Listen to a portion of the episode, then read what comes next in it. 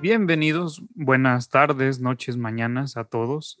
Eh, de nuevo a este su podcast de las marcas que dejan marca, Brand Pit, en donde pues me escuchan a mí decir muchas barbaridades. Yo soy Jorkan Fernández y siempre acompañado de Néstor Ríos. ¿Cómo estás, Néstor? Bien, todos, bien. En esta, este día ha estado muy raro. Fíjate que acá en, en Monterrey ahorita el clima entró la famosa canícula, que le digo la clavícula, y son días donde hace más calor y más humedad. O sea, no sé por qué le ponen nombre, no nada más. Te pueden decir, ah, va a ser más calor. Y este, pero anoche llovió, en la mañana estuvo lloviendo y ahorita se siente muchísima humedad. Entonces, está, está raro, me pone como de malas el clima pero fuera de eso todo bien. Qué bueno, menos mal. Acá también ha estado lloviendo y por lo mismo ha sido como temporada de ver como más series y más películas, por lo menos para mí. Y eh, todo ese, esa cosa de estar consumiendo me llevó a un documental que acaba de salir en Netflix que se llama, bueno, acaba relativamente porque tampoco, tampoco es tan, tan nuevo. Debe tener como un mes, mes y medio, que se llama This is Pop, que, del que te platicaba hace rato que Ahorita apenas lo vi, apenas lo empecé hoy y ya llevo casi tres episodios de que me está gustando mucho y me gusta bastante el formato y la información y, soy muy de documentales musicales al final. Pero tú me habías dicho que no lo has visto, ¿verdad? No, no lo he visto. He visto, o sea, he visto que existe, lo he visto ahí en Netflix. me ha llamado la atención la carátula del diseño del programa, pero no, no lo he no lo he visto, sin embargo, sé que lo voy a ver porque es un tipo de contenido que también me gusta mucho. O sea, me gustan los documentales y sobre todo los documentales que no son de cosas serias. Entonces, sí, sí, sí lo voy a ver. Me huevo. Y, y, pues nada, eso, eso me llevó al final al, al, tema como en grande, por decirlo hoy, porque vamos a abarcar como varias cosas, pero, pero la música es como el centro, ¿no? Esta, esta idea de, de cómo la música ha ido evolucionando y también, sobre todo, cómo la vendemos porque, o cómo la consumimos, porque pues al final de eso se trata, entre comillas, el podcast, porque terminamos desvariando un montón. Pero quería empezar con este pedo de, de cómo el éxito en realidad no es tan difícil.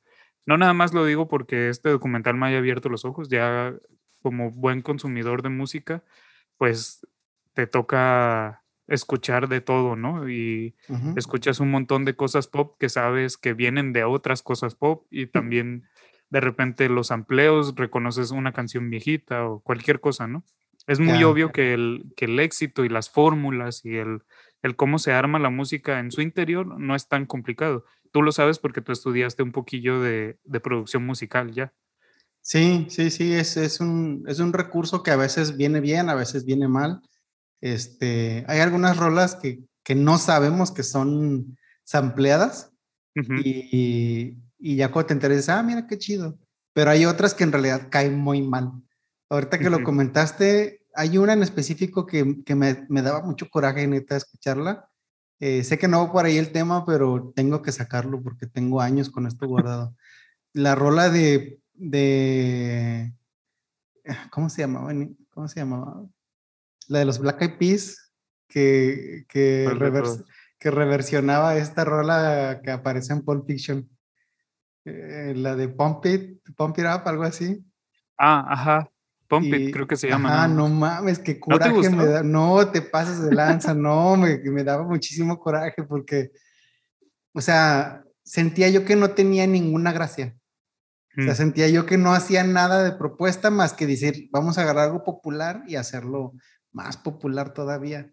Este, Y no, no, no me causaba ninguna gracia. Eh, porque no, o sea, no. Esa y luego habían sacado también una, bien frustrado yo, habían sacado también una en electrónica de esta rola de, de, Nancy Sinatra que también aparece en las películas de, de, Kill Bill, me parece, la de... Bang Bang, Ajá, Bang Bang, y entraba así como era como electrónica, no mames, horrenda también. Pero bueno, ya, ya me desahogué. Este, yo creo que si no lo he dicho antes, ya con este comentario ya saben que tengo como 40 años más o menos.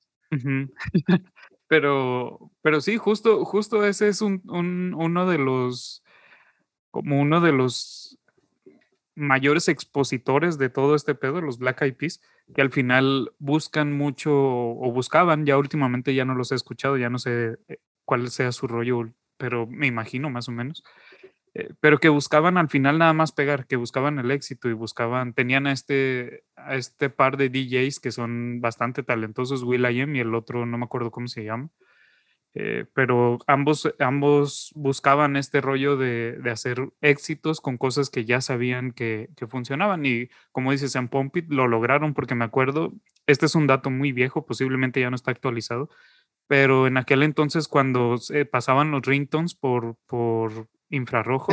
me acuerdo haber escuchado, no, no creo que esté actualizado, pero, pero me acuerdo que en ese entonces alguna vez escuché que, que ese era el ringtone más descargado y más utilizado, o de los que más consumía la gente, porque al final esa, esa parte que justo es la que dices, la de que sale en la película de Tarantino, pues es la famosilla, ¿no? Y también los teléfonos de ese entonces, como no reproducían como tal algunos MP3, nada más reproducían, no me acuerdo qué tipo de archivo era, que nada más eran los toniditos, pues era, fue lo que pegó en aquel, en aquel tiempo y fue un exitazo. A mí sí me gusta, por lo menos. Y también me gusta The Time y también me gustan estas cosas que, que han hecho los Black Eyed Peas, pero es, es, reconocer también eso, es reconocer que el éxito no es, no es tan complicado como nos lo venden, a pesar de que en, en un principio yo como consumidor de música sí era muy de que la pasión es lo, lo importante y que un músico muestre su corazón es lo chido y por eso me gusta, no sé, Jack White que tiene mucha influencia de blues y por eso defiendo a los Black Keys que son muy de grabar análogo, cosas así. y, y, poco a poco, la verdad, la, la, siento que esa ha sido como mi forma de madurar. El, el dejar de esperar eso de, de, los músicos y entender que también hay músicos que nada más se quieren divertir y quieren jugar y, y quieren agarrar otras cosas, ¿no? Que, que también es, es algo de, de, lo que se vive mucho esta banda que también nos gusta a los dos, que son los, los Daft Punk, que, que viven de, de samplear y de estar agarrando cosas diferentes, pero sí su sampleo es bastante diferente al de los Black Eyed Peas, obviamente no estoy, no estoy comparando. Simón. Pero es este punto de, de cómo tampoco es un, no es un hilo negro, pues. No, al no, final, para nada sí, obviamente es aventarse horas de estar grabando y, y creértela que eres un artista y vender los discos y lo que sea, pero la neta no es tan complicado el éxito dentro de la industria de la música. A lo mejor eres nada más un one hit wonder, pero ya con eso haces bastante, ¿no? Sí, de hecho creo que creo que, que se, se, a veces la línea está medio borrosa de, del éxito porque en verdad, pues pareciera que a veces no es tan difícil alcanzarlo eh, en, este, en este ramo, pues. Pero creo que, creo que hay una diferencia, ¿no? Entre lo que es éxito como tal y, y la popularidad. Este, Creo que hay cosas que se pueden volver muy populares de manera eh, muy sencilla. Ahora, ya si nos ponemos este, escatológicos. Si la persona, si el artista lo que quiere es ser popular, pues entonces es exitoso, ¿no? Eh, ya estaría, si esa es su tirada, o sea, está obteniendo éxito en su plan. Y pues ya no, no, no hay nada que ver. Eh, pero creo que, que, que, el contexto a veces lo confundimos un poquillo. Aquí lo que nos queremos referir es que precisamente hay cosas que se vuelven muy populares, muchas veces por cosas fuera del, del, del artista mismo, ¿no? Este, porque a la disquera le gustó, porque hizo un feat con la persona correcta en el momento correcto, por sus redes sociales, este, por el contexto de donde viene la, la persona y ya al, al, final la música o el producto que esté manejando eh, o que esté ofreciendo, pues viene siendo como, como algo secundario o terciario en ocasiones, ¿no? Eh, pasa, sí, sí pasa, es más común de lo que pensaríamos, sí, también, pero eh, creo que, creo que ahí reside precisamente el, el, punto, ¿no? Eh, que a veces nos podemos dar cuenta cuando algo orgánicamente llega a toda la gente y la gente lo acepta, lo abraza y lo comparte, y algo cuando se ve que está prefabricado específicamente para lograr ese propósito. Y hay veces que son artimañas como medio sucias, y es lo que a mí en ocasiones digo, ay, güey, no, este, está bien pues, pero que no sea tan obvio, que no sea tan a fuerza. Sí, justo, justo en, este document, en esta serie documental, el primer episodio habla de cómo Voice to Men en su tiempo marcó pauta, ¿no? Ajá. Voice to Men, para poner un poquito de contexto, porque al final también nos escucha gente joven y, yo ni siquiera ubicaba tanto a la banda, pero fueron esta primera boy band, por decirlo de algún modo. Fueron los primeros que pegaron, ellos siendo muy específicos en que nada más querían hacer canciones de RB y querían ser muy eh, vocales, querían que todo residiera en su voz y entonces pegaron un montón de, de canciones que eran muy, muy ese, ese público, ¿no? Que al final, incluso ellos mismos lo mencionan en el documental este, que eran un montón de, eh, posiblemente el 80% eran morras blancas, o sea, ese era su su público y a la gente a la que querían cantar y con los que vendían. Pero eh, justo su, su, declive tiene que ver con que salen las boy bands blancas, salen los, los NSYNC o los eh, Backstreet Boys y pues chocan con que pues, quién va, o sea, en ese tiempo obviamente y en ese contexto, quién va a preferir tener un póster de cuatro tipos negros cuando puedes tener a, a cinco tipos blancos súper guapos y que son básicamente la misma música, ¿no? Y ese fue, ese fue uno de los choques y una de las tantas veces que hemos visto como históricamente que el éxito, o más bien la popularidad, como dices, es como muy fácil, pero también es muy fácil que se esfume. Ahorita, actualmente, nuestras generaciones y muchas otras anteriores eh, ya ni siquiera ubican ni, ni, les interesa saber de Voice to Men, ¿no? O sea, ahorita son incluso una especie de meme con su show de, de, Las Vegas, porque todavía los artistas siguen ahí y obviamente tienen las voces y, y justo en, este, en esta serie lo que, lo que hacen es hacerte ver que son felices hasta donde pueden, pues ya, ya se entienden como que nada más están cantando en Las Vegas y ya, son un show más. Pero pero es muy diferente esa, esa popularidad de un instante y de ganar dinero y lo que sea, allá tener un éxito que te haga como ser validado y, llegar a más medios y ser mucho más relevante en la industria, ¿no? Sí, claro, de hecho, pues justo, justo con ese punto que acabas de decir de, los, de las boy bands, que, que hubo como un, un, un, boom, ¿no?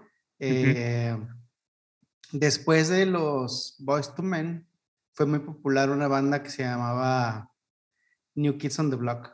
Eh, también. Que también fue muy de la chaviza de aquellos momentos, que ahorita ya no son chaviza, ahorita ya se vacunaron hace ya meses. Este, después, pues, salieron los Backstreet Boys, que prácticamente creo que eran del mismo productor, ¿no?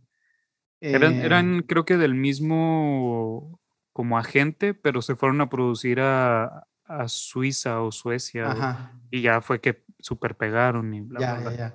Pues total, eh, salen los, los backs, como les digo yo. Eh, salen, los backs de Boys. Este, y después, como que el mercado comenzó a, a, a, ver que faltaba algo, o sea, como que no había esa rivalidad, no había esa competencia, no había alguien más que estuviera haciendo lo que ellos hacían, porque eran muy populares. O sea, en el momento cuando ellos estaban en su prime eran muy populares. Y pues decidieron que tenía que haber otra banda, que es donde surge NSYNC, que ahí era del mismo productor. no, del mismo agente. bueno, del mismo, agente, pues. Sí, pues, o sea, creativamente los producían en otro lado, pero era el mismo agente, ¿no? O sea, los creó el, mismo, el mismo empresario. Y me da mucha risa ese, ese cotorreo porque pues había peleas quién eran los mejores, ¿no? Eh, los backs o, o en sync. Y me imagino como, como en el fútbol, cuando ves a los aficionados de América y Chivas agarrándose madrazos en el estadio, cuando al terminar el partido los jugadores pues conviven y son compas y pues les vale. Les vale, tienen su éxito y ganan su feria y todo, ¿no? Y acá era lo mismo, o sea, había morritas que se desgreñaban unas a otras por, porque una decía que era mejor Justin Timberlake y la otra decía que era mejor eh, Nick Carter, pero que obviamente Justin era más chido. Pero, pero, pero al final, pues quien generaba, o más bien quien, quien obtenía ganancias de ese, de ese PIF, pues era la misma persona este, que creó dos productos muy bien hechos, muy bien posicionados y supo acomodarlos eh, pues a la perfección. Cosa que pasó mucho en esos años con varias agrupaciones y con varios artistas también solistas. Eh, cuando pegó, pues vieron el éxito que tenía Backstreet Boys, y que surgió en Sing, hubo varias bandas más. Eh, mm, digo, no me acuerdo de todos, pero me acuerdo que había unos que se llamaban Westlife, había otros que se llamaban Five, me parece, unos que eran los Backstreet Boys ingleses. Eh, salieron la, pues las Spice Girls, ¿no? Porque tenía que haber una contraparte femenina. Femenina y así fueron saliendo varios, eh, varios lados que, que, digo, varios, varios productos que, que, a todas luces estaban fabricados este, con las mismas tijeras, ¿no? Me acuerdo mucho que en sus primeras canciones populares, eh, Blink, Blink 182 se burlaba mucho de ello y parodiaba mucho a las bandas de pop. Eh, inclusive en una entrevista con Tom DeLong, me acuerdo que, que decía el vato, le preguntan si no respetaba a esos músicos. Y decía, no, sí los respeto, pero no como músicos. O sea, para mí no son bandas musicales, para mí son eh, grupos bailables, grupos, de, grupos de baile o de coreografía. Y este, y pues sí, o sea, tenía, tenía un punto, ¿no? Sí, sí, de algún modo, poco a poco la música evolucionó y se dio cuenta de que había cosas que nada más iban a ser productos y ya, y eso estaba bien y eso era rentable y eso hacía también que se pudiesen financiar después cosas como más interesantes, ¿no? Dependía mucho en ese entonces, obviamente, de, cómo se vendía la música, de, cuántos hits podías hacer y cuánto, eh, cuánta relevancia cobraba un artista. Y, estábamos muy lejos, o bueno, no tanto, ya estábamos acercándonos a, a este pedo de lo digital, de poco a poco ir cambiando a a los nuevos medios, a iTunes, a, a Napster incluso, que fue todo ese pedo en aquel entonces con, con las disqueras y con, con cómo la gente consumía, porque pues no todos tienen el mismo dinero para estar comprando a sus artistas favoritos y la música siempre busca como que la escuchen, ¿no? Una de las cosas más famosas entre artistas, que obviamente hay artistas que dicen lo contrario, pero una de las cosas más famosas es que quieren que su música se escuche, o sea, quieren ser relevantes, quieren ser, estar en ese momento de, que la gente te reconozca. Ya que haya gente como Metallica que nada más quiere más bien dinero o cosas así, pues ya es otra cosa, ¿no? Pero, pero poco a poco la, todo el éxito y toda la gente fue, fue migrando a lo digital porque pues somos un mundo digital actualmente. Y una de las cosas que, que marcó hito, que tú me mencionabas antes de, del podcast y que, es un punto bien chido para, para tocar. Es una de nuestras bandas favoritas, de hecho. Fue, fue como Radiohead distribuyó este disco tan famoso que es In Rainbows. Eh, ¿cómo, recuerdas ese tiempo? Que tú ya eres fan en ese entonces y, y a ti sí te tocó de primera mano. Sí, cómo no. O sea, ya había mucho música digital, porque obviamente había había, este, aparte de los servicios, este, piratones, o sea, ya había música digital, ya, ya existía, pues, ya había entonces todo esto. Em, lo que marcó, para mí, lo que marcó el mercado, lo que marcó tendencia y, y, fue un parteaguas en la música, fue justamente en este disco de, de Radiohead, de In Rainbows. Ellos tenían contrato por seis discos con su disquera, que era EMI, EMI Parlophone. Y al, terminar su, pues, su contrato, el sexto disco, no renovaron. No renovaron. Entonces ellos la estrategia que hicieron, que fue netamente confeccionada por la banda, a ellos se les ocurrió, ellos la hicieron, fue que produjeron con medios propios el disco.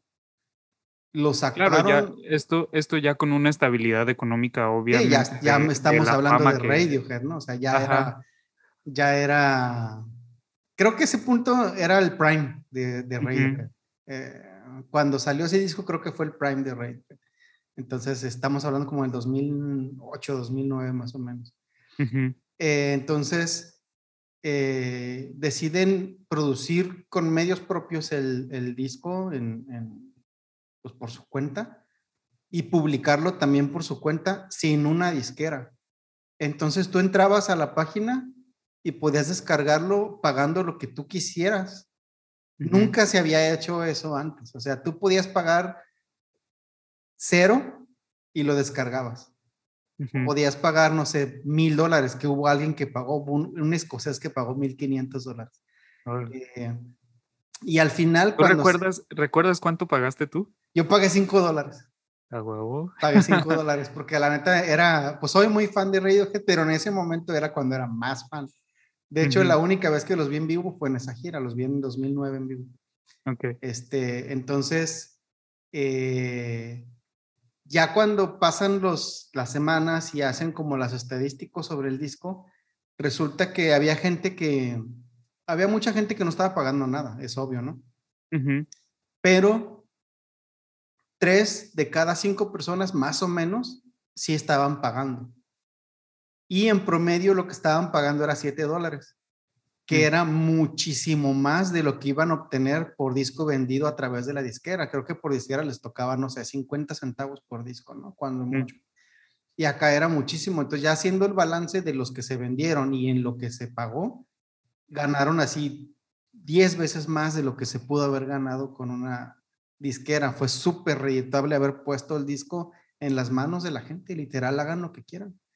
Eh, y a partir de ahí, a partir de ahí, varios artistas comenzaron a copiar esa, esa estrategia. Inmediatamente a los, pocas, a los pocos meses hizo lo mismo Metallica. Y después de eso Coldplay. Y a partir de ahí la banda ya dijo, pues esta es la manera, ¿no? Entonces, eh, todavía no se daba el, paso a esta comercialización digital que existe ahorita por reproducción. Eh, ahorita ya no necesitas comprar las canciones, ¿no? Puedes escucharlas y así generan dinero también, pero antes no era así, antes, antes necesitabas de cierta manera adquirirla. Inclusive en iTunes para escuchar la música tenías que comprar las rolas, ¿no? Sí. Eh, y en ese momento sí formó, fue un parteaguas, o sea, ellos rompieron ese, ese, ese mercado, ellos rompieron esa, esa, mm, ese estilo o esa obligación que se tenía de producir y de que la única manera de, tener materiales en venta era a través de disqueras. Ya después hicieron una edición física con una disquera independiente. este, lo produjeron ya físico y sacaron ediciones físicas. Eh, y otra vez vendieron un chingo, ¿no? Este, pero eso ya fue el segundo, el segundo paso. También lo compré, ese, por ahí lo debo de tener. una edición especial en cartón. Este, pero sí, o sea, ese, ese, ese paso posiblemente muchos no sepan que fue, quién, qué banda fue lo que lo dio primero, pero marcó definitivamente el camino como se iba a comercializar eh, la música. No tanto por el hecho de que, de que pudieras pagar lo que quisieras, ¿no? O de que pudieras ah, consumirla gratis, más bien por el hecho de que podías ahora producir independientemente. Y ahorita eso es lo que está marcando la diferencia. Ahorita la mayoría o muchos de los artistas este, de las nuevas olas se producen solos o se producen con productores independientes, no con grandes disqueras. Y muchos conocidos así han salido y así están saliendo. No, yo creo, como dices, o sea, ese, ese fue más el, el parteaguas, incluso aunque actualmente lo vemos todavía más, porque ya cada vez estamos más, eh, la, la, la calidad de las computadoras y todo esto hace que casi estés a la par de, de, bueno, ¿no? Que prácticamente estés a la par o hasta más de cómo suena un instrumento. Pues vaya, Billie Eilish nos lo ha eh, puesto en la cara, ¿no? El, disco anterior, no el, el actual, pero el anterior fue muy, muy sonado y hizo chingos de, de dinero y le fue muy bien y al final fue producido en el cuarto de su carnal. Y fue muy fue muy sonado ese ese rollo. Pero pero desde aquel entonces, desde mediados ya de los de los 2000 o principios de los 2010, fue que empezamos a voltear un montón a la música indie, no necesariamente como al género como tal, que entre comillas, que yo estoy muy en desacuerdo de que exista ese género, pero por cada quien. pero, pero a la forma de hacer la música, al, al, cómo ya no necesitas grandes contratos y cómo también la gente te empieza a buscar y empieza de repente a decir, ah, este vato, la neta no es tan conocido, pero de repente me encontré su MySpace en aquel entonces o me encontré su, su perfil en SoundCloud o, o, actualmente, ¿no? Lo escuché nada más en un live en, en Instagram y, canta bien, es un buen artista y, empieza entonces a hacerse cada vez más el, revuelo en el nombre y empiezas a, ser relevante y a ser popular sin necesariamente tener éxito porque pues al final es muy raro que, obtengas dinero de estas plataformas, ¿no? Sin embargo, la cosa es que ya te vean como quienes sí te pueden dar bar o que pueden producirte o disqueras o lo que sea y volteen y digan, ahora sí, ah, vamos a lanzarte chido. Sí, claro. Pero fue todo, fue todo un paso de, varias, varias etapas, vaya. Sí, claro. De hecho, eh, lo podemos ver de, de, dos perspectivas, ¿no? Em, siento, que, siento que podría ser una, para los puristas, podría ser una espada, una espada de dos filos. Uno, porque obviamente pues se tiene este, estos niveles de producción muy a la mano, o sea, la gente con algo de pericia y tiempo puedes producir algo de, de muchísima calidad en tu casa, ¿no? Con muy poco equipo, con equipo relativamente barato si comparamos un estudio, eh, pues de una disquera grande, ¿no? Eh, pero también no es el 100% de los casos, pero también podemos ver que también se ha abaratado un poco el proceso de composición y el proceso creativo. Eh, ¿dónde, ¿Dónde es yo como viejito? Lo puedo notar. Antes, para producir un disco, literal era muy difícil. O sea, era muy difícil que, que algún representante te agarrara un, un, cassette, le prestara atención, lo escuchara, dijeran, ah, está chido, te llevaran una disquera, te produjeran eh, maquilaran tu música, la llevaran a las radiodifusoras, o sea, era difícil, era muy complicado. Y aún así hay cosas bien piteras, ¿no? este, comercial, ya, ya realizadas comercialmente antes. Eh, pero sí era muy complicado. Entonces, había como esta obligación por parte del artista porque su material fuera lo más de calidad posible. Eh, a fuerza tienes que hacer un disco, y a fuerza tenía que tener dos lados, ¿no? Ya fueran cassette o en LP o en los discotes estos.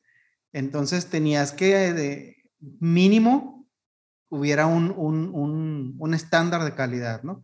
No todas las bandas tenían discos conceptuales como Pink Floyd, ¿no? Que, que es la misma historia, pero al menos era un mínimo.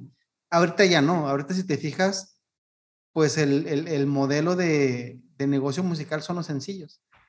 Sacas un sencillo si pega, pues qué chido. Sacas otro, si no pega, pues ya. O sea, no estás produciendo un disco completo. Al final recopilan los tres, cuatro sencillos que pegaron y los juntan en un mismo material. Y ya vas como a la segura, ¿no? Y ahorita se mueve el mundo por sencillos. Este, siento que hace que se preocupen menos por tener un proceso creativo o por, o por producir algo de mayor calidad, pero a la vez creo que te da el tiempo para centrarte en, en una obra o en dos obras. Este, y también, gracias a eso, pues hay materiales pues muy perros. O sea, está saliendo cosas muy chidas porque hay gente que dice, ok, nunca voy a poder sacar un disco, pero puedo producirme un par de rolas buenas por mi cuenta. Y se centran en ello y lo hacen. Y la neta es que buscándole sí encuentras muchos materiales muy chidos, eh, producidos en las casas, literalmente. Claro. Sí, nada más el, el, como uno de los mayores problemas de todo eso es que la, la alberca de repente de la industria musical ya se volvió un mar, ¿no? se volvió ya un océano. Hay 700 miles de billones de propuestas musicales que puedes escuchar y, y cada vez se vuelve más complicado como tener ese, eh, alcanzar esa que conecte con la gente, que también la gente, como dices, ya se ha vuelto más de consumir sencillos y, y somos muy de escuchar a un artista una semana a lo mejor y luego la otra semana otro y la otra semana cualquier otra cosa, incluso por días. A mí me ha pasado que, que, que aunque defienda mucho que escucho música todo el día y, y bla, bla, bla, la, la, verdad de repente cambia mi humor y estoy escuchando una cosa y mejor me voy a otra y no, no hay como un respeto a de repente a, a artistas que sí le ponen un poquito más empeño a, sabes que te voy a escribir toda una pieza y a lo mejor está chido que la consumas todo. Ajá. Y se me hace más fácil po poner una playlist con mis rolas favoritas y ya, ¿no? Y, y ahí va saltando de, de propuesta en propuesta. Sí, claro. Pero, pero llegar a, a esto, pues nos, nos, nos viene también de la forma en, la que, en la que consumimos, que es algo de lo que ya hemos hablado en, en otros episodios del podcast, de cómo ya nos hemos vuelto bien inmediatos y, y queremos la información ya o, o el placer ya y, y, a veces escuchar eh, todo este disco completo no me late tanto, entonces mejor pongo otra rola que me hace sentir igual de bien que la anterior, ¿sabes? A mí me dolió, me dolió en el corazón literal, así la, la aorta. Una vez que escuché una morrita decir, es que ese era el reggaetón del viejito. Mm. Era una canción de hace como cinco años. Okay. o sea, dije, güey, ¿cómo, ¿cómo, que reggaetón del viejito? Es el único que yo he escuchado, o la, o, o la canción al menos es de las pocas que, que ubico. Uh -huh. Ahora, ahora, ¿cómo vamos a hablar de la demás música, no? Uh -huh. eh, digo, no, no por ser acá eh, mamador del old, del old school, pero si yo te dijera, no, pues mira, esta es una rola de, no sé, Led Zeppelin, ¿no? ¿Qué, qué le vas a decir a eso, no? ¿Es música de cavernícolas o qué? sí, sí, pues eh, se ha vuelto muy, muy fácil juzgar y, bueno, ni siquiera tanto juzgar, más bien es la forma en que se consume ya. Yo creo que el, el mayor parteaguas fue el, el super éxito que ha tenido las plataformas de streaming, como ya lo decías, de, de ahorita ya que consumimos en Spotify y en Apple Music y en Tidal, a lo mejor si, no sé, si vives en no sé dónde, consumes Tidal tal vez, pero, pero depende de, de eso porque antes de ello, pues, ¿cómo consumíamos la música?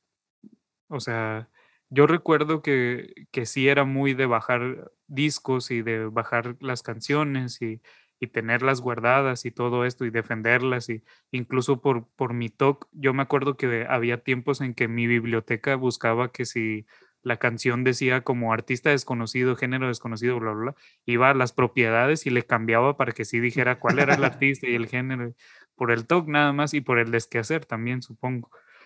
Pero, pero ya fue un, un borrón y cuenta nueva tenerlas en una facilidad como lo es Spotify, ¿no? Sí, que, claro. que, es un servicio, ponle tú que no es Spotify, pero a lo mejor Apple Music o a lo mejor YouTube Music o, o a lo mejor Tidal, como ya decía, pero algún, algún streaming posiblemente tenemos como consumidores. Yo creo que es, es, muy poco el porcentaje y estaría bien investigarlo, tal vez, el porcentaje de, de la gente que no consume por streaming, ¿sabes?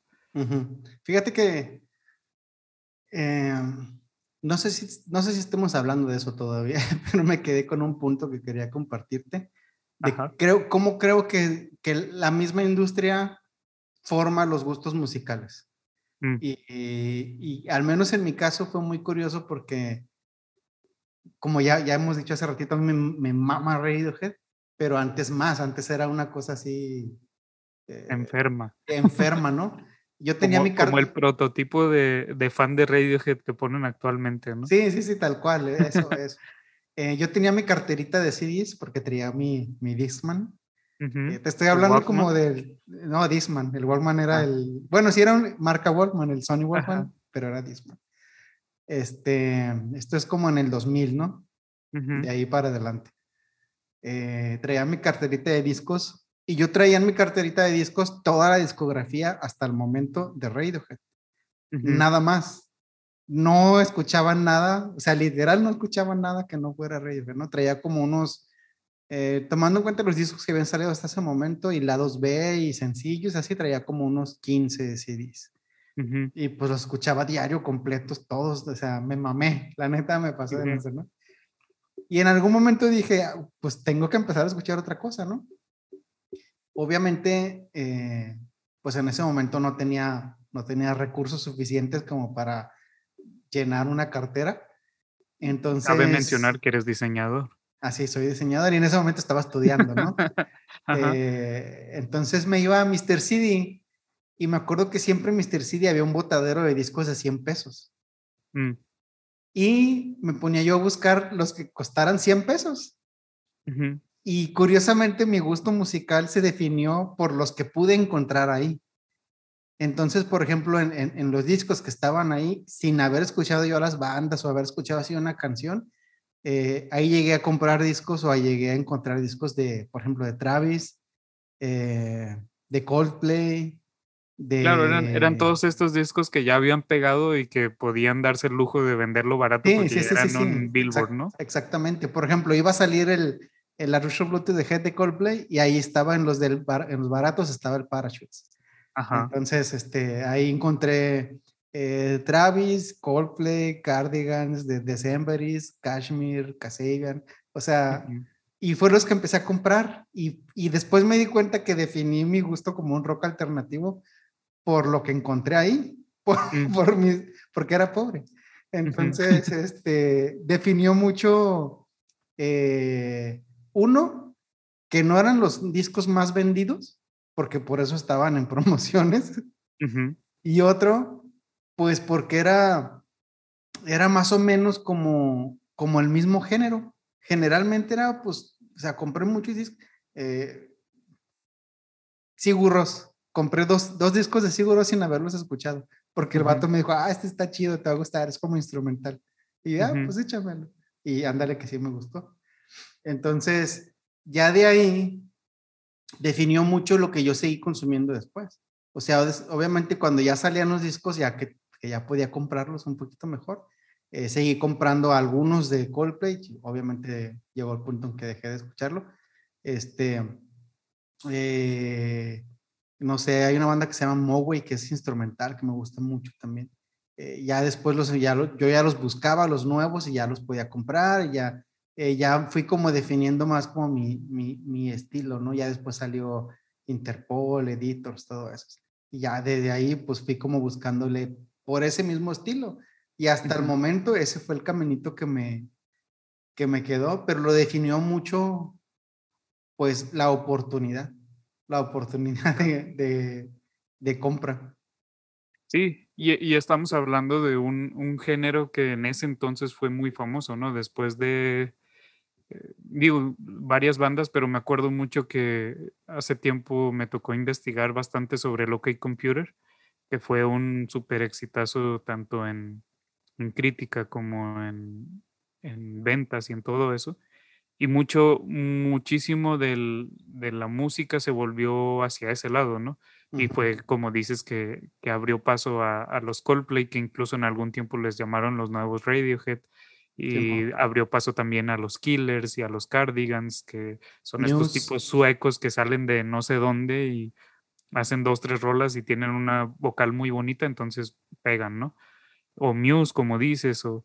Eh, eh, depende mucho de, del éxito que lograron, pero justo, justo ese, o más bien de esa popularidad, regresando a lo que decíamos, más bien esa popularidad que lograron, que, que logró el género en, en, conjunto, pero justo el, el, el, parteaguas como del siguiente punto que, que queríamos tocar era eso, de cómo algunos empezaron a diferenciarse ya por los límites creativos que tocaban y cómo empezaban a jugar con, con cosas nuevas y que se atrevían a, algo diferente y que ya ahora sí marcaban la diferencia en lugar de quedarse nada más en un disco o en un, en un hit incluso, ¿no? Que, que son ya estos artistas que de repente llegan a, a abusar de algún, alguna herramienta o buscan esta música de plano de su lado o, o, o algo que marca una generación, ¿no? Uno, uno de los, como de los que más recuerdo de, digo, no recuerdo porque no los viví de frente, pero, pero que sé que, que existen. De aquel entonces fue Marilyn Manson y todo este género que, que surgió, que ahorita pues, ya sabemos el tipo de persona que es Marilyn Manson, pero en su tiempo marcó toda una generación esa, esa como esa brutalidad en la música, ¿no? El llevar al límite las ideas y, el simbolismo y la crudeza del cuerpo humano y, y, jugar con todo esto que también hacían Nine Inch Nails, que también en ese tiempo era cuando, cuando tuvieron como su éxito mayor y, era muy de jugar ya con límites y con, con cosas incluso bien gráficas que la gente no se imagina como tal o que no quiere ver en primera instancia. Pero Algo que, que, igual continuó tipo eh, Rammstein o, Slipknot. Eh, sí, como mucha crudeza tanto en la música como en el performance en vivo. y, y, ese fue de ese lado. Al final también de otros lados, pues tenemos también a, a los Daft Punk que empezaron a, a jugar en ese tiempo ya en, en los 2000 empezaron a, a, a meterse todavía más con los amplios de rolas viejísimas y, y, ahora sí estamos hablando de estos éxitos tan relevantes como One More Time que tiene como tres o cuatro rolas famosas juntas en esa y, y todas como estiradas y obviamente como manipuladas para que suene bien en conjunto, pero, pero fue llevar su creatividad ya al límite, ¿no? Llevar el, el, el artista ahora sí hasta donde puedes y estirarlo lo más que se puede para, para ya volverte relevante y tener algo que decir, algo diferente a ser nada más un Killers en los 2000 o ser un eh, Cardigans, como ya decíamos, que no, no, es, no es hate contra los Cardigans, sí me gustan, pero, pero eh, como sabemos, pues nada más fueron relevantes, no sé, dos meses de la historia, ¿no? Fíjate que eh, Harvey Dent en Batman dice, que, que mueres, ¿cómo dicen? Mueres, este... O, vives lo suficiente para, un villano. o, mueres siendo un héroe, ¿no? Creo que eso aplica mucho en estos casos de la música, porque, por ejemplo, pasa una de dos, o se muere la banda, o evolucionan. Pero esa evolución también es un 50-50 este, en que se muere otra vez porque pues no pega ese cambio o, o cambian y, y, revolucionan, ¿no? Creo que, por ejemplo, los Cardigans, saludo para los Cardigans, eh, tenían, un, tenían un sonido muy, muy, muy específico, ¿no? Y después del disco Gran Turismo, que fue el que los hizo como más famosillos, eh, no recuerdo el nombre del disco, pero cambiaron, sacaron un disco súper acústico muy, muy acústico, guitarras acústicas, riffs, melodías, hasta inclusive la morra, la vocalista Nina Persson, se pintó el pelo de negro, este, como para romper ese esquema de lo que ellos eran. Y la banda, pues no pegó. O sea, no fue, no fue lo mismo, no trascendió, no gustó tanto y, y se acabaron los Cardigans, ¿no? Incluso sin irnos a ese, a ese ejemplo tan que a lo mejor a, mucha banda no le puede pegar tanto, uno de los ejemplos más claros y más relevantes en la música actual es Coldplay, ¿no? Que como te digo, en su tiempo hubo gente que incluso los catalogaba como los nuevos Radiohead y que iban a ser quienes iban a, cambiar el panorama del rock alternativo y todo este rollo y que de algún modo lo estaban medio haciendo en su principio con Parachutes, que es un discazo, y el de Ajá, ese, ajá, que también fue un, un, buen disco, pero ese mismo cambio que le pedía a la gente, o sea, ese, el, el que los críticos lo señalaran como algo que ellos no querían ser, fue algo que se les implantó tanto en la cabeza que después quisieron cambiar tan cabrón que, que no terminó de cuajar a lo mejor con lo que posiblemente querían, ¿no? El Viva la Vida fue algo medio extraño y poco a poco terminaron siendo lo que son actualmente, ¿no? Algo muy, muy diferente a como empezaron, que a lo mejor a ellos los hace felices y, al final también son bastante exitosos. Ojo que son mucho más populares que lo que hubieran sido con... No, no, no, Coldplay. Ah, Eh, son Ah. mucho más populares que lo que hubieran sido manteniendo su, su estilo inicial, definitivamente, ¿no? Posiblemente, sí. Pero yo no veo, digo, al final sé que aunque parezca que debería ser por ahí, pero es lo que menos les importa. Pero la mayoría de los de las personas que gustaban inicialmente de su música ya no lo hacen. O sea, son nuevas generaciones, son nuevos escuchas, son nuevos fans, porque pues es incluso la crítica, incluso la crítica ha sido como muy, muy de recalcarlo, porque al final la crítica tiene este, este lugar, entre comillas, objetivo, ¿no? De que pues, no, no, estamos juzgando por nuestros gustos, a lo mejor estás cambiando, y, pero si el cambio está bien, pues objetivamente podemos decirlo y ya. Pero incluso en la crítica se han visto cada vez más y más abajo las, las reseñas de sus, de sus álbumes por lo mismo, porque tienen un, una concepción muy diferente y poco a poco se van alejando de algo real y empiezan a jugar más con cosas eh, que ya saben que va a dar el éxito, ¿no? Con, con estas figuras a lo mejor de acordes que ya saben que van a pegar y, cosas mucho más, menos complejas o menos de echarles cabeza o menos de echarles pasión o menos de buscar romper tu límite creativo hacia algo positivo, ¿no? Sí, claro, creo que, digo, volviendo al, al, al, al ejemplo de la noche, eh, fue algo que pasó más o menos con, con Radiohead. Eh, Radiohead estuvieron muy encasillados por la canción Creep, que eso pues ya sabemos la historia, ¿no? De- del odio que le llegaron a, a- a- a tener en su momento la canción y, y al estilo musical que más o menos la gente los empezaba como a encasillar en ellos, ¿no? Ujú. Este, el OK Computer es una evolución perfecta de lo que fue el Pablo Honey y luego el de Benz, pero de cierta manera se parecen, o sea, sí puedes ver, inclusive en las canciones, tú puedes ver cómo Creep evoluciona en, en Lung y Lung evoluciona en Paranoid Android, o sea, tienen como ciertos, Sí. como si, como si el primero fuera un Charmander y el último es el Charizard, ¿no? Para entendernos. Pero después de esa crítica perfecta a Lucky Computer, dijeron, ¿qué hacemos? O sea, continuamos, hacemos otro OK Computer y resulta que cuando publican en el año 2000 el Key Day, fue una patada en los huevos a la crítica, ¿no? Y al, y al sistema porque hicieron algo que nadie se imaginaba, o sea, mezclaron eso, eso acústico con eléctrico, con rock, con progresivo, con, fue una cosa súper rara, pero funcionó. Sí, después, después de quejarse de cómo la- las computadoras y lo digital y todo esto se estaba adueñando de nuestras vidas en OK Computer, terminaron haciendo un disco completamente de eso en Sí, sí, Key sí, sí, sí, pero que está muy bien fundamentado, ¿no? Que tiene una línea narrativa incluso muy, muy fresca y muy sí tiene un nueva. concepto, tiene un concepto. Eh, Amnesiac, eh, no, bueno, es muy buen disco, pero son como las obras de Kid ¿no? Ajá. Eh, Kid B inclusive se iba a llamar en algún momento.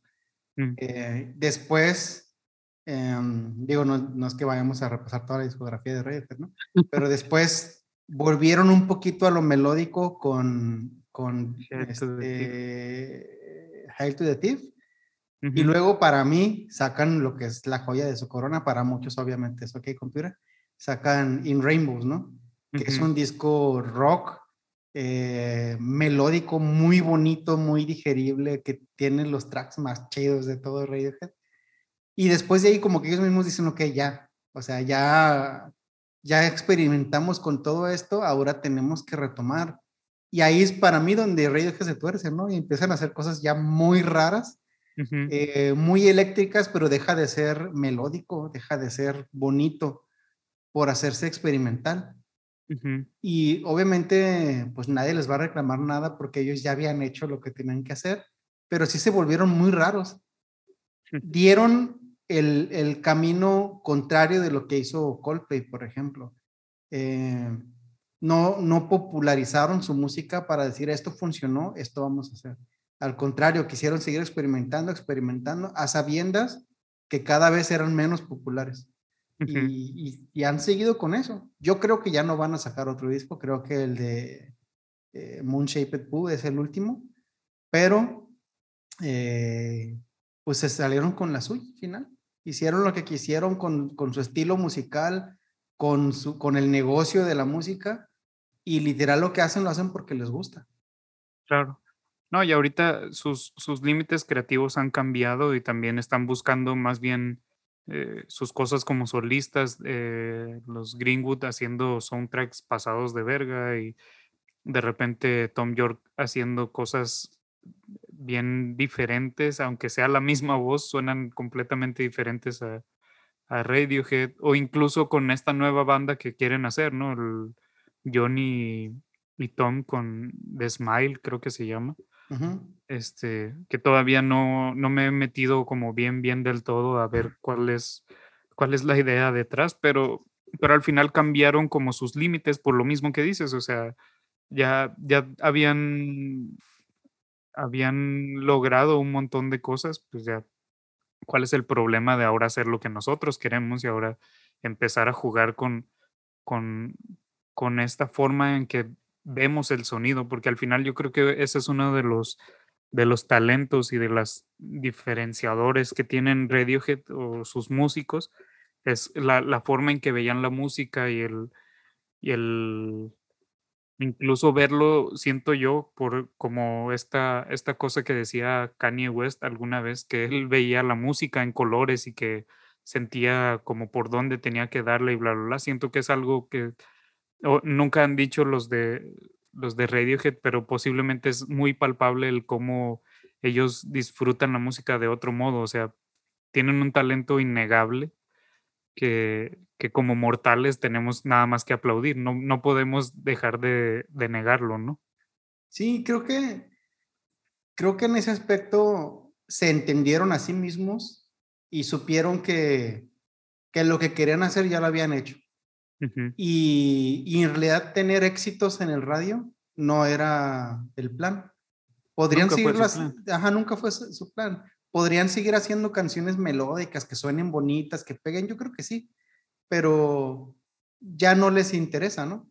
Eh, han hecho cosas muy random y, y, creo que eso está chido, o sea, tan random como, no sé, dos integrantes de radio que salen en, en Harry Potter tocando una canción en el soundtrack de Harry Potter en la película, no nada más en el disco soundtrack, ¿no? O sea, cosas así todas locas. Eh, Tom está en esta super banda también, la de... Eh, ¿cómo, se, ¿Cómo se llama? Este, Atom for Peace, con su productor Nigel Godrich y con Flea, el, el bajista de Red Hot Chili Peppers. Eh, que está muy chida esa banda también, o sea, hacen lo que quieren, pero creo que eso es un, creo que es algo que te ganas cuando tienes la conciencia de que ya cumpliste con lo que tenías que hacer, ¿no? Que te cumpliste a ti mismo siendo, siendo fiel a tu propósito. y también eh, depende de los costos que ya pagaste por la creatividad, siento yo. Porque al final mucho podemos aplaudir el OK Computer, pero no podemos negar que viene de una fase de caos y de destrucción que traían ya los mismos Radiohead, de que estaban hartos de las giras y había un chingo de, problemas de ser nada más como los, los que pegaron con Clip y que cantaban canciones sentimentales después en, en The Bands. Y a lo largo de la historia, con muchas otras bandas, hemos visto cómo estos costos de la creatividad definen a una, tanto a una generación como a un músico, como a un producto musical, ¿no? Eh, antes de, de, grabar nos estábamos acordando de otro de nuestros discos favoritos, el... Eh, ¿Cómo se llama? El de Pink Floyd. Ah, Dark Side of the Moon. No, no, no, pero... Wish You Were Here. Ajá, Wish You Were Here. Que, que fue un, un hito ya en la historia de, de Pink Floyd, para quienes son fans lo sabrán y quienes no, posiblemente aquí se están enterando de que eh, venían ya de, de cierto éxito mediano, pero que les había traído un montón de caos, ¿no? Con, con uno de los integrantes. Tú lo sabes mejor que yo. Eh, sí, sí, en sus inicios Pink Floyd era muy raro. Yo creo que inclusive los que son fans, fans de Pink Floyd, escuchan los primeros discos por, eh, por compromiso, porque sí son muy extraños. Eh, cuando estaba Sid Barrett, que era el que lideraba la banda, Pero después Era el vato guitarrista también, ¿no? era guitarrista, compositor, cantaba. Pero el vato pues tuvo, se, se, se desvivió por, por este, por meterse cosas por la cara y este, y pues perdió la realidad, simplemente ya no estaba en sus cabales, lo tuvieron que, en ocasiones lo tenían que cambiar en- a, a medio concierto o en a medias giras, porque no podía el vato tocar, ya estaba desconectado y tenían ahí un vato de reemplazo que se llamaba David Gilmour, ¿no? Que al final Ujú. él fue el que tomó su, su lugar fijo en la banda y resultó ser lo mejor que le pudo haber pasado a la historia musical, porque la mayoría de las grandes agru- agrupaciones tienen un genio, ¿no? O sea, tienen su banda que los apoya y un genio que es el que tiene la batuta. Pink Floyd tenía dos. Si no es que cuatro, ¿no? Pero pues para no ser tan mamones, tenía dos, ¿no? Y, y había una lucha de egos tan intensa que pues al final destruyó la banda, pero en el tiempo que estuvo, estuvieron en activo juntos, esa, esa lucha de egos fue lo que propició que tuviéramos esos discos, ¿no? Eh, como que se proponían entre ellos mismos, ahora yo voy a componer el disco más perro para ganarle a este güey. Y era, y era este pique, este beef entre David Gilmour y Roger Waters lo que, lo que hizo que, que hubiera tanta rivalidad, pero a la vez gen- generara cosas tan chidas. Esto motivado de cierta manera con el mismo Sid Barrett, ¿no? El, el, el, el Dark Side of the Moon, que es sí, uno de los discos más vendidos de la historia, este, habla en general sobre este vato, o sea, sobre, sobre que se perdió. No, el Wish You Were Here es el que habla, ¿no? Sí, el primero también. Ah, Sí, o sea, también, también, se, también se inspira mucho en, en, en, en, en él, en la psicodelia, en perderse en sí mismo, en la oscuridad de la, de la persona. eh, y pues obviamente ya después el, el, el Wish You Were Here, netamente ya completamente está inspirado en este, en este men, ¿no? Eh, Habla el disco, sobre todo la canción Shine on You Crazy Diamond. El disco tiene cuatro o cinco canciones nada más. Y esta canción que dura 27 minutos, se, habla sobre la historia de este güey, ¿no? O sea, sobre que ya está perdido, que su cabeza está en otro lado, eh, sobre este, esta fragilidad del, del, ser humano y de la esencia del ser humano que, que pues te puedes perder en ti mismo. Eh, y eso lo explotan tal cual en todo el, en todo el, el disco. Y, y, y, una de las canciones, Wish You Were Here, que es, yo creo de las más conocidas o más nostálgicas que llega a tener Pink Floyd, pues, pues una carta de amor a este güey. O sea, eso sí. es lo que le dicen literal, que les gustaría que estuviera ahí el güey, pero saben que ya no, ya no se puede, ¿no? Poco tiempo después eh, muere Sid Barrett. Todavía en las grabaciones de este disco lo alcanzaron a ver, pero sí fue muy triste la historia de, de, de este personaje. Sin embargo, pues fue la inspiración para estas obras. O sea, imagínate, no, no, no, no, no tendríamos estos discos, no tendríamos estas canciones, eh, no hubiera existido tal cual esta rivalidad si el vato hubiera continuado dentro de la, dentro de la banda, ¿no? Este, uh -huh. rivalidad, marca chingona, ¿no? Eh, hubo un punto, por ejemplo, cuando sale en el 70 y no me acuerdo, el disco de Wall, que es creo que el más ambicioso de, de Pink Floyd. Uh -huh. El disco en los créditos decía compuesto y escrito por Roger Waters, ejecutado por Pink Floyd. Uh -huh. O sea, es como, güey, les doy chance que lo toquen. Uh -huh. y ya después de eso, pues lo corrieron de la banda, ¿no? Pero sí, a ese, a ese punto llegaron eh, como, un, como un colofón de destrucción que pues venía muchas, arrastrando muchas cosas incluyendo pues la, la, destrucción personal de este güey. Y así como Pink Floyd, pues hay un chingo de ejemplos de, de grandes obras, grandes artistas, grandes, eh, pues no sé, películas, cualquier obra, obra artística, que no sé, no sé eh, si estemos todos conscientes de ello, pero muchas veces el, el, la creación artística y sobre todo la creación artística sobresaliente está muy ligado al, a, la, a la tragedia. Uh -huh. Es muy raro la historia del artista feliz eh, exitoso, popular, eh, que, que, que, logra disfrutar bien de, esa, de esos productos que está realizando. Sí, sí, sí, sí, se necesita, bueno, no, se necesita, pero normalmente funciona mejor el, el, caos dentro de la industria musical, ¿no? El, el desamor, el desapego, el, el mismo, la misma lucha de egos. Digo, la banda más famosa de todos los tiempos, los Beatles, dependía de, de esta amistad, pero a la vez como pleito que tenían Paul y, y John de estar viendo quién era el que componía mejor y quién cantaba mejor y quién hacía mejores rolas, ¿no? Pero, pero el, este, este conflicto es lo que te lleva a evolucionar de algún modo. Tienes que costear algo, tienes que sacrificar de cierta manera para por fin lograr algo que, que llegue a las masas o que se vuelva más relevante o que la gente recuerde más, ¿no?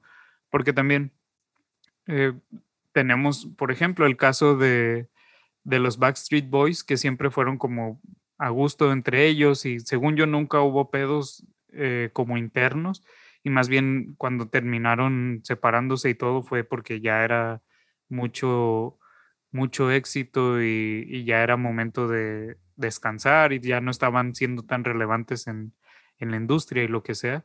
Pero por otro lado, en NSYNC siempre resaltó mucho Justin Timberlake y hasta ahorita, ¿no? O sea, la única figura relevante incluso de las dos bandas se ha vuelto ese güey porque fue el, el que trascendió y el que hizo como más por, por salir y ser pareja de repente de, de esta persona famosa o volverse relevante por algún video o bailar bien nada más, pero, pero tenía que pagar cierto costo para, para volverse parte de, como del general, del, de la cultura ya como tal.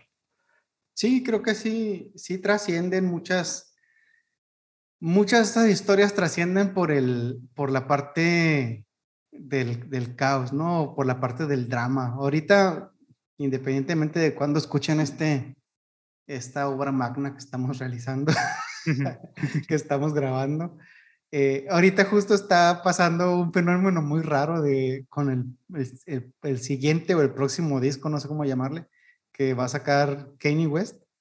Mm, el vato ahorita está viviendo en un estadio, este, en un estadio de Mercedes-Benz, a lo que tengo entendido, pagando un millón de dólares por día por vivir ahí. Porque puede. Porque puede. Eh, creo, a lo que leí yo el chisme, él, iba a haber una, un evento de presentación del disco Gente. Eso, fue hace, según yo, eso fue, o sea, lo presentó hace dos semanas o algo así. Ajá. Y de ahí todo el mundo esperaba que ya saliera el jueves o viernes, no sé, creo que en viernes es cuando lo sacan. Sí. Y no salió, siempre todos nos quedamos como, ¿y dónde quedó Donda, no? Porque así se llama el, disco, se va a llamar Donda, en, en honor se supone a, a la mamá de Kanye. Y y ahorita lo reagendó a, como dices, a, ahora este fin de semana, se supone que ya mañana creo sale el, el, disco o mañana es el evento, no estoy seguro, pero, pero sí, o sea, está habiendo un caos alrededor de, de cómo este güey se ha aislado y también por lo que ha pasado, porque al final este año se divorció de una pareja que había tenido mucho tiempo y que, entre comillas, le había dado estabilidad y lo había hecho como voltear ahora sí al cristianismo y estar como más tranquilo y ser un hombre de familia y bla, bla, bla. Y, y pues terminó no resultando la relación y ahorita se enfrentó a un caos de tal grado que lo llevó a estar en Oaxaca grabando ciertas cosas y luego ahorita regresarse a, como dices, a vivir en un estadio, ¿no? O sea, por más risible, por más risible que parezca, hay alguien viviendo en un estadio. No, deja tú ir a Oaxaca. También. Puede andar bien astral. Este, Sí, pues eso, es, es uno de los ejemplos de cómo, cómo a veces el drama es parte, y te aseguro que va a ser un pinche discazazo y la gente va a caer rendido a sus pies. Yo, no, soy, yo no soy fan de Kanye, Lo he intentado, no he podido. O sea, tengo que decir que ya escuché dos o tres discos completos. Sí, sí, yo soy testigo. Yo, yo he sido, yo he hecho énfasis para que escuches, pero nomás no, no, no, te entra. No, no, no, no he podido. Se me hace muy, se me hace muy complicado para mí. Eh, pero pues sé que, sé que va a ser relevante, ¿no? Y así como ese, pues podemos encontrar en prácticamente todas las artes que la, tragedia o el drama o el dolor o sufrimiento de alguna manera eh, va muy relacionado a, estos procesos creativos tan exitosos, ¿no? Eh, creo yo que podría ser también las, los, los efectos positivos, pero a lo mejor es más difícil canalizarlos, ¿no?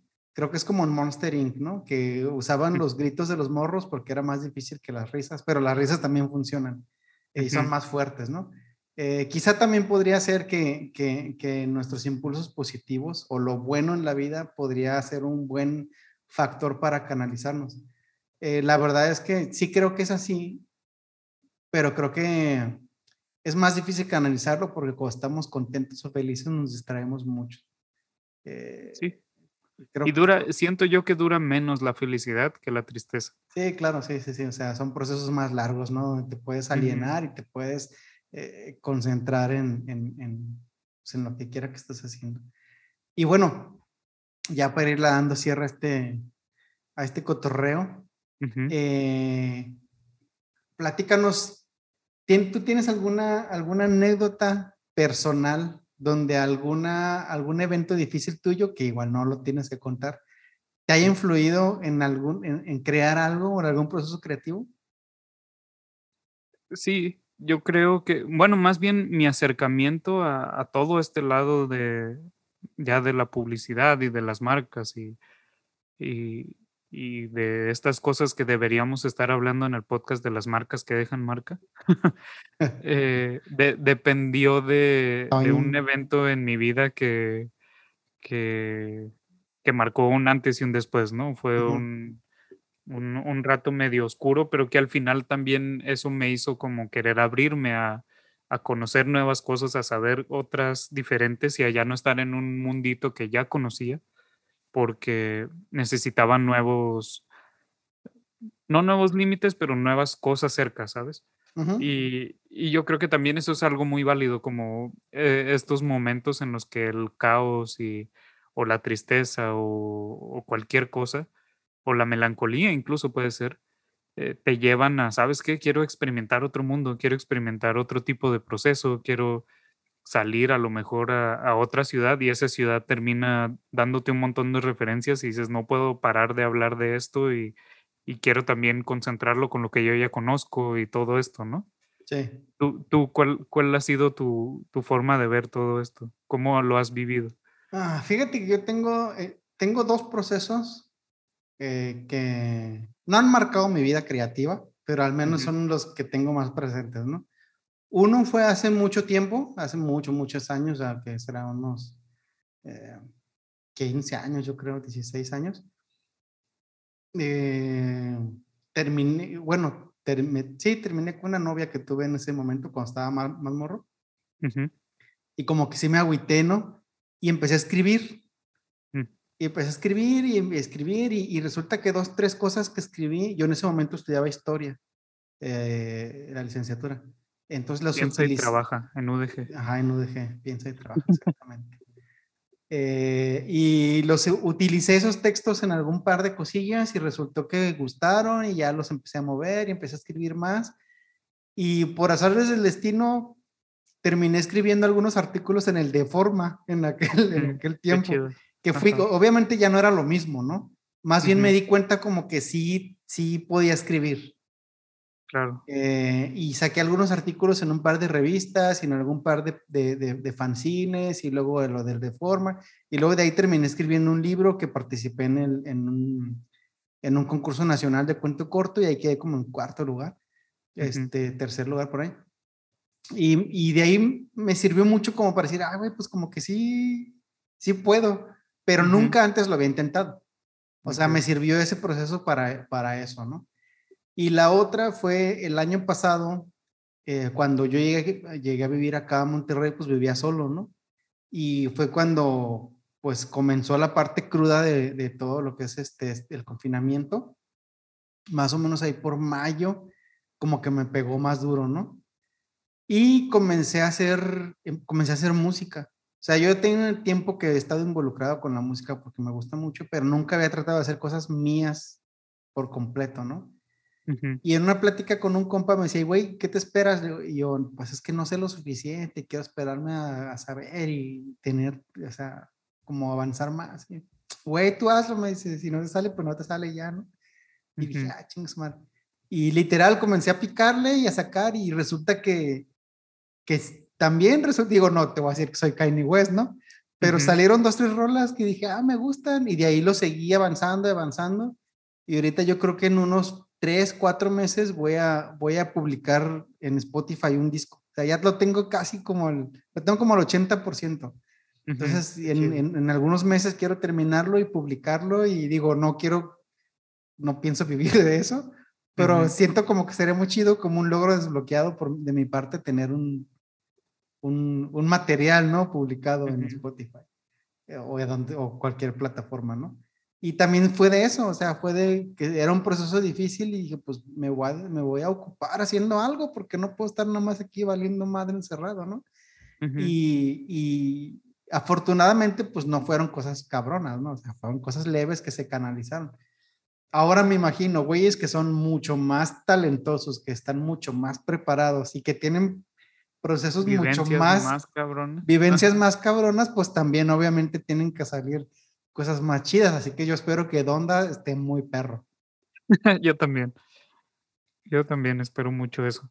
También ya hace falta después de que, yo no tengo tanto problema con ese disco cristiano, pero hace falta otra cosa. ya, sí, porque ya no mames, ya esas pinches canciones ya me las sé de memoria. Ajá.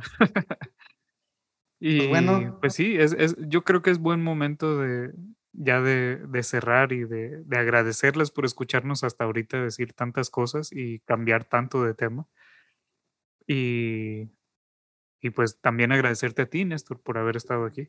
No, pues a ti, muchas gracias a todos los que nos escuchan. La neta me da, se me hace muy chido al ver las estadísticas ahí en, en, en del, del, podcast. Obviamente, pues no son millones las nuestros escuchas, pero sí hay un, dos, tres bandas que, que, que, que le da continuidad, ¿no?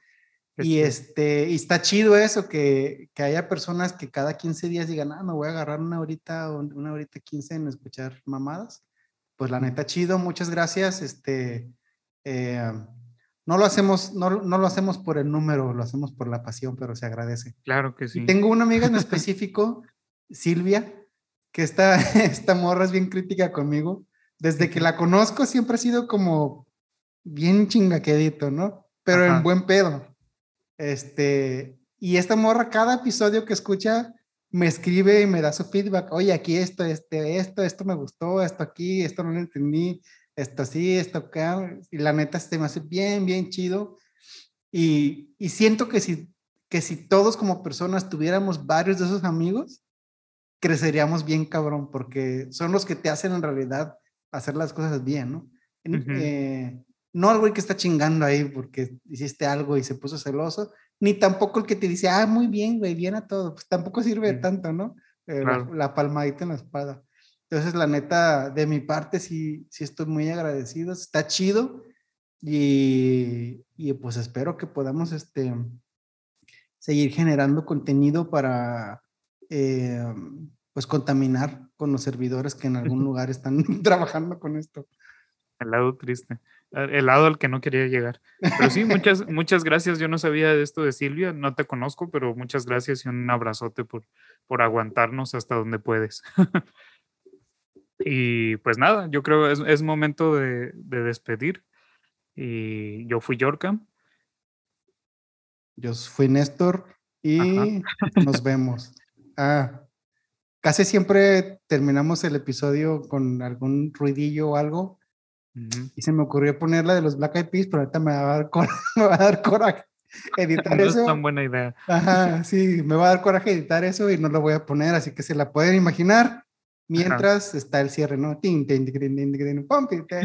Y eso, ya.